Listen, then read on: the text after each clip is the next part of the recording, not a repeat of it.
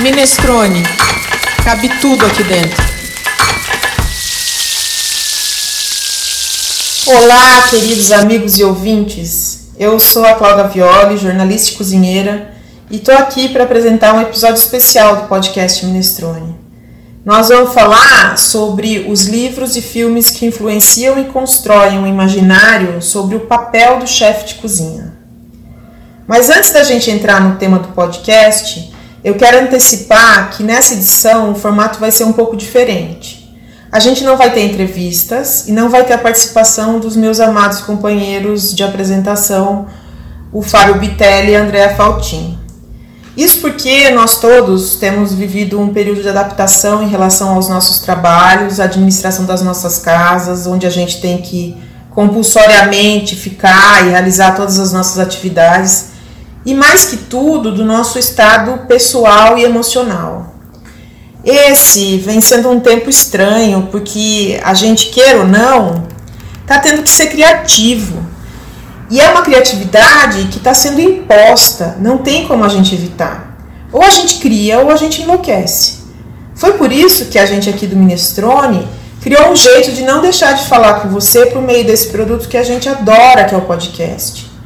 Desde o primeiro episódio, pode acreditar, tudo foi sempre feito com tanto amor e com tanto cuidado que não seria justo agora que a gente deixasse de levar informação de qualidade sobre comida e bebida para quem gosta do assunto. Ainda mais em tempos que a gente tem que ficar de quarentena em casa. Para quem está ouvindo pela primeira vez, o podcast Minestrone tem o mesmo princípio do site minestrone.com.br que é o de lidar com gastronomia, ou seja, comida e bebida, de um jeito inclusivo. Por isso é que a gente diz que cabe tudo aqui dentro. Então, por que, que se chama minestrone? Porque minestrone é uma sopa de origem italiana feita com diversos ingredientes. Na panela de minestrone entram praticamente todas as sobras de legumes, verduras, carnes que estão naqueles potinhos da geladeira, sabe? Além disso, essa sopa ainda leva alguns ingredientes que estão lá na dispensa e a gente precisa dar um jeito neles e não jogar fora antes que vençam. A minha avó dizia que ela tinha preparado uma minestra, como ela chamava essa sopa carinhosamente, quando tinha feito uma sopa de feijão com macarrãozinho, com legumes e verduras. Mas minestra em italiano quer dizer prato, no sentido de preparo. E minestrone é o caldo que pode ser de carne, frango, legumes. Ele pode ser, pode levar feijão, é, macarrão, arroz. Tem legumes picados, verduras cortadas fininhas. E às vezes tem gente até que põe milho verde, ervilhas, aveia, cevadinha. Também pode ter batata, inhame, abobrinha, cenoura. Ou seja, o minestrone é um prato de inclusão e essa é a mesma ideia que fundamenta o site minestrone.com.br e os episódios do podcast. A gente aqui quer falar de gastronomia de um jeito que é aberto, não só de alta gastronomia e de chefes estrelados. Esses também são bem-vindos, mas aqui tem espaço e é lugar para a gente discutir tudo que se refere à comida e à bebida e também a mesa. Como eu disse antes, o tema desse episódio é a construção do imaginário sobre o chefe de cozinha. Vocês já repararam que nos últimos tempos várias novelas começaram a ter personagens cuja profissão é ser chefe de cozinha? Só que não é o chefe de cozinha do mundo real, é o do glamour. E até usando uma expressão da própria moda gastronômica, o que essas novelas trazem é um cozinheiro gourmetizado. Numa ocasião que seja mais oportuna, a gente vai falar aqui da vida real dos chefes de cozinha. E eles, claro, vão ser os convidados para, na roda de conversa, contar a realidade do dia a dia, que, para ser honesta, não é das mais fáceis. Agora, pare e pense. Qual é a imagem que vem à sua cabeça quando alguém se refere a um chefe? Ah, você imaginou aquele cara descolado, vestido numa doma, que é aquele paletózinho ajeitado, com botões laterais, né? que é abotoada até perto do pescoço, com gola alta e manga 3 quartos. Aquela roupinha que caracteriza a profissão. Ah, e esse sujeito ou essa sujeita, ele tem, eles têm algumas tatuagens é, e eles sabem tudo sobre qualquer tipo de comida. E claro, eles cortam com a maior destreza a cebola, é, que vão para os seus preparos, e eles mexem a panela que a gente fica pensando que tem um odor inigualável, é, de tão agradável que é. é. E ainda eles têm uma taça de vinho do lado, um vinho lá de 93 pontos no mínimo, já que eles só consomem produtos de primeira. E, e eles são um pouco excêntricos também, né?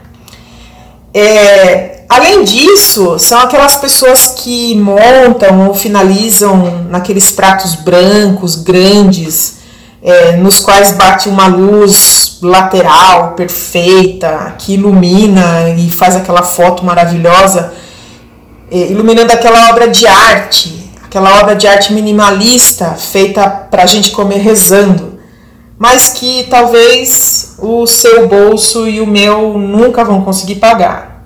É por aí que você imagina o chefe de cozinha? Pois bem, é esse o imaginário criado sobre os chefes de cozinha. E de onde que vem essa ideia? Como essas imagens foram construídas na sua cabeça, na nossa cabeça? Só para a gente objetivar o assunto, sem ter muita divagação e muita teoria aqui, muito academicismo, eu vou citar alguns livros e filmes que podem ajudar a gente a compreender por que a gente vê um chefe de cozinha com esses moldes. Eu fiz uma seleção de alguns textos já publicados por mim em que eu despretensiosamente avaliei alguns filmes. É, quando eu escrevia todos os dias o blog da Gavioli entre 2014 e 2018. Então eu vou usar parte deles para explicar a questão da construção do imaginário sobre os chefes de cozinha. É, eu recomendo a leitura ou a releitura de alguns livros é, falando sobre a questão dos cozinheiros, né, dos chefes de cozinha. Da mesma forma, é, eu recomendo ver ou rever os filmes que eu vou falar, porque isso pode ser interessante para entender essa análise. Então vamos primeiro para os livros.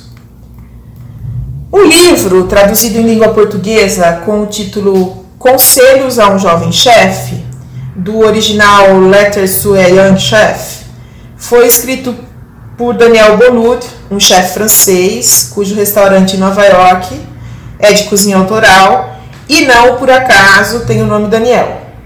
Esse restaurante, entre outros prêmios, foi classificado em 2001 pelo The New York Times com quatro estrelas. O Conselho Usar um Jovem Chefe no Brasil foi traduzido pelo Luiz Horta e saiu pela editora Embi Morumbi com um texto de orelha da inesquecível Nina Horta. E ele tem um prefácio da Rosa Moraes, que também é da Embi Morumbi. Não sei se vocês se lembram, mas ela esteve aqui no podcast Minestrone sobre cursos de graduação em gastronomia. Quem não ouviu, ouça, vale a pena. Como eu não li o original em inglês, devo dizer que só pelos nomes citados eu já prestaria muita atenção na publicação. Agora, quando eu li, eu cursava gastronomia e na época realmente parecia que o autor do livro estava falando comigo. O texto é, de fato, uma carta para quem está começando na carreira. De um jeito simples, leve, amigável, bem despretensioso, Daniel é uma bênção. Ele vai questionando itens que são verdadeiramente importantes na decisão de quem se pretende cozinheiro e muito além disso, chefe de cozinha. Sem susto, sem dar uma receita pronta de sucesso, sem dizer que você tem que seguir os mesmos passos que ele seguiu, o autor vai contando um pouco da sua própria história, mostrando sinais indispensáveis para quem quer se meter nessa encrenca do que ele chama de hot cuisine, ou seja, a alta gastronomia. Pode ter certeza, não é simples, nem fácil, mas não é impossível. E agora vem o que eu disse antes sobre a construção da ideia do que é um chefe de cozinha. Ouçam as palavras usadas pelo autor que são no capítulo O seu sentido do paladar. Abre aspas. O gosto, a conjunção de ingredientes e texturas é muito pessoal. Desenvolver seu sentido do gosto é, obviamente, um dos mais importantes aspectos para ser um chefe. É verdade que há pessoas com um paladar fantástico que não viram chefes. Entretanto, não há chefe, pelo menos nenhum digno de nota, que não tenha um sentido do gosto muito apurado. Esse sentido varia de chefe para chefe. Um consegue expressar sutilezas salinas, outro acentua os estilos vegetais de uma região, suas ervas e flores silvestres, outro ainda o destaque quente e picante que as pimentas dão aos ingredientes mais suaves.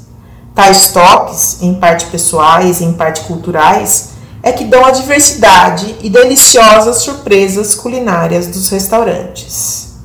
Fecha aspas. Mais adiante, no entanto, uma parte do texto fala do equilíbrio de um chefe de cozinha verdadeiro. Abre aspas. Uma vez entendido que há muitas facetas no sabor de cada ingrediente, você consegue superar uma tendência comum e muitas vezes destrutiva de complicar demais as receitas para conseguir mais gosto acrescentando cada vez mais ingredientes. Fecha aspas. Vocês conseguem perceber como ser chefe não é para qualquer um? Os chefes são seres escolhidos por Deus, eles são espetaculares. Brincadeiras à parte, essa forma de comunicar o papel do chefe de cozinha contribui significativamente para o nosso imaginário. Mas vamos então ao segundo livro. Trata-se do título O Perfeccionista, escrito por Rudolf Chomsky. Esse livro se refere em especial à história de Bernard Loiseau, um chefe francês com três estrelas Michelin no currículo, que em fevereiro do ano de 2003 suicidou-se diante de críticas negativas ao seu trabalho e da iminência de perder as suas condecorações que posicionavam esse chefe como uma das grandes vedetes do universo gastronômico da época. Mas para falar desse livro, eu vou me apropriar de uma reflexão feita pela chefe de cozinha Ana Franco, num post escrito por ela no blog Cozinha de Ideias, cujo título é Por que Ferran Adrià matou Bernardo Loiseau. Antes disso, é bom deixar claro que em momento algum a cozinheira Ana Franco menciona que Ferran Adrià pegou uma faca ou um revólver e assassinou o Bernardo Azul. Mas ela escreve assim, ouçam, abre aspas. O que matou Bernardo Azul não foi a possibilidade de perder suas tão amadas estrelas. Foi a incapacidade de reinventar-se, de acompanhar as mudanças que aconteciam nas mesas do mundo. A novela Cozinhe, há muito tempo já não era novela Bastiões da gastronomia francesa já começavam a curvar-se diante de novas técnicas, como as japonesas, e do uso de ingredientes exóticos. Os espanhóis já faziam algum barulho com a sua cozinha tecno-emocional, anunciando a próxima onda gourmet. E Bernard, que havia pulado muitos degraus na escada que o levou ao topo, não sabia como reagir, como se adaptar aos tempos modernos. Fecha aspas. Acho que esse trecho deixa muito claro que o imaginário do chefe estrelado foi alicerçado de tal modo que não é muito possível a gente fugir dele. Por isso, eu digo que esse livro, O Perfeccionista, é uma excelente sugestão de leitura e deve ser lido por todos aqueles que querem entender um pouco mais sobre o que representa a cozinha clássica francesa para a gastronomia e principalmente como é quase inatingível a inovação culinária verdadeira. Assim, quem sabe a gente desmistifica um pouco dessa imagem tão forte que a gente tem sobre o papel de um chefe de cozinha. Mas alguns, assim como eu, podem estar pensando: mas os chefes não são mesmo cozinheiros fascinantes que nasceram com uma habilidade a mais para lidar com combinações de ingredientes e harmonizações que esbarram cotidianamente na perfeição? E de novo me valer de uma obra já construída, dessa vez um filme, para falar que essa é uma construção mental que vem sendo martelada na nossa cabeça com toques de leveza, de humor e, claro, com algum drama pessoal bem roteirizado. Então eu sugiro o filme A 100 Passos de um Sonho, que traz quase todos os elementos que me agradam numa obra de entretenimento. Ele tem boa fotografia, mesmo que ela seja previsível, tem um som inebriante, tem rostos bonitos e o enredo do tipo mais do mesmo a milanesa, recontado com charme, elegância e com bons atores. Eu diria que é melhor do que uma história nova com gente sem talento. E eu recomendo para quem gosta de imagens bonitas, especialmente dos campos das pequenas e acolhedoras cidades europeias, nesse caso no sul da França, de comida, cozinhas, restaurantes e, claro, de uma trama bem sensual. Mas, para além disso, para nossa análise da construção do imaginário sobre os chefes, ele é uma grande pedida. A direção do filme A 100 Passos de um Sonho é do sueco Lasse Hallström e esbarrou, às vezes ele até trombou na tendência de transformar as personagens em estereótipos. O roteiro, que é de Stephen Knight, levava a isso, é bem provável. O que para o Steven Spielberg e a Oprah Humphrey é, que dividem a produção com a Juliette Blake, não é assim de verdade um problema. É, essas pessoas todas conhecem bem o que é o gosto mais para doce do que para insosso que o público assimila bem. No fim, todo mundo sai feliz. E a gente continua assimilando o chefe de cozinha como um gênio que só precisa de espaço para demonstrar o seu talento ao mundo que se renderá aos seus pés. Assista o filme, ouvintes. E agora, para não me ater por mais muito tempo, porque eu acredito que os exemplos que foram dados já sejam quase suficientes, vamos ao estereótipo do porra louca, do excêntrico, que na verdade é só um chefe mal interpretado na nossa cabeça. Isso a gente encontra com clareza no filme Chefe, que é de 2014, do diretor João Favreau, que ele mesmo é o protagonista no filme. Para contribuir com o diretor, ele teve um elenco de amigos estelares: a Scarlett Johansson, Robert Downey Jr., Dustin Hoffman. Esses dispensam apresentações. Ele ainda traz a Sofia Vergara, a Glória, aquela colombiana adorável do seriado Modern Family, e Oliver Platt, de tantos filmes, entre eles Casa Nova, Beethoven, o Magnífico, além de John Leguizamo, de quem eu me lembro por causa da minha verdadeira fixação pelo IAR, o plantão médico que passava na Globo há alguns anos atrás. Esses todos contribuem muito com seus nomes, é, porque eles nem precisariam estar ali no filme. A trama é bem bobinha, mas para quem está em busca de uma mensagem de superação, dá até para acreditar em mágica. O chefe tem um trailer velho, impregnado de gordura, é, e ele transforma num food truck transado impecável, quase do mesmo jeito que a abóbora se transforma em carruagem para gata borralheira. Ah, e o que a gente pode falar das enormes filas para comer o sanduíche do chefe Cal, mas que é a inspiração do sous chefe latino, o Martin, no filme. Isso é para não deixar de mencionar que todo chefe estrelado, de alguma maneira, precisa de alguns súditos tão ousados quanto ele para fazer sucesso. E claro, de um filho, como o pequeno Percy na história, é, que é um verdadeiro artista do Twitter e do Facebook, sem os quais o, o negócio não ia dar certo. Em resumo, é isso, amigos ouvintes. A gente tem uma ideia que foi formada na nossa cabeça sobre o que é o trabalho e o sucesso de um chefe de cozinha. Mas qualquer um que estuda comunicação com vontade de aprender sabe que nem sempre isso é realidade. E para você que está nos ouvindo, acesse a nossa plataforma na internet, minestrone.com.br. Lá você vai encontrar informações sobre os nossos outros podcasts. Se cadastre, a gente tem muito assunto para conversar sobre gastronomia. Minestrone é um site onde cabe tudo que tiver a ver com comida e bebida. É a gastronomia sendo tratada de um jeito aberto, inclusivo. Acesse e assine gratuitamente. Siga a gente nas redes sociais também. A gente está em quase todas. A gente fica por aqui porque todo episódio tem dicas, mas esse teve várias. Foram quatro filmes, eu ainda falei da chefe Ana Franco. É, e eu acho que vocês entendem, né? Se você gostou do nosso podcast, divulgue para os amigos, ouça os outros episódios, faça uma maratona aí nesse período de quarentena. Deixe um comentário, envie um WhatsApp. Pode ser um áudio mesmo, a gente ouve tudo. Entre lá no minestrone.com.br, pegue o número disponível do Zap e fale com a gente. A gente vê todas as mensagens e vai selecionar algumas para entrar no ar em algum momento. Não deixe de interagir com a gente. Muito obrigada a você que nos ouve, muito obrigado por nos prestigiar. Foi mesmo um grande prazer poder pensar e gravar de um jeito diferente só para poder estar com vocês.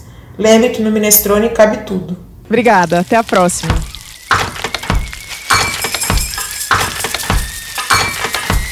Minestrone, cabe tudo aqui dentro.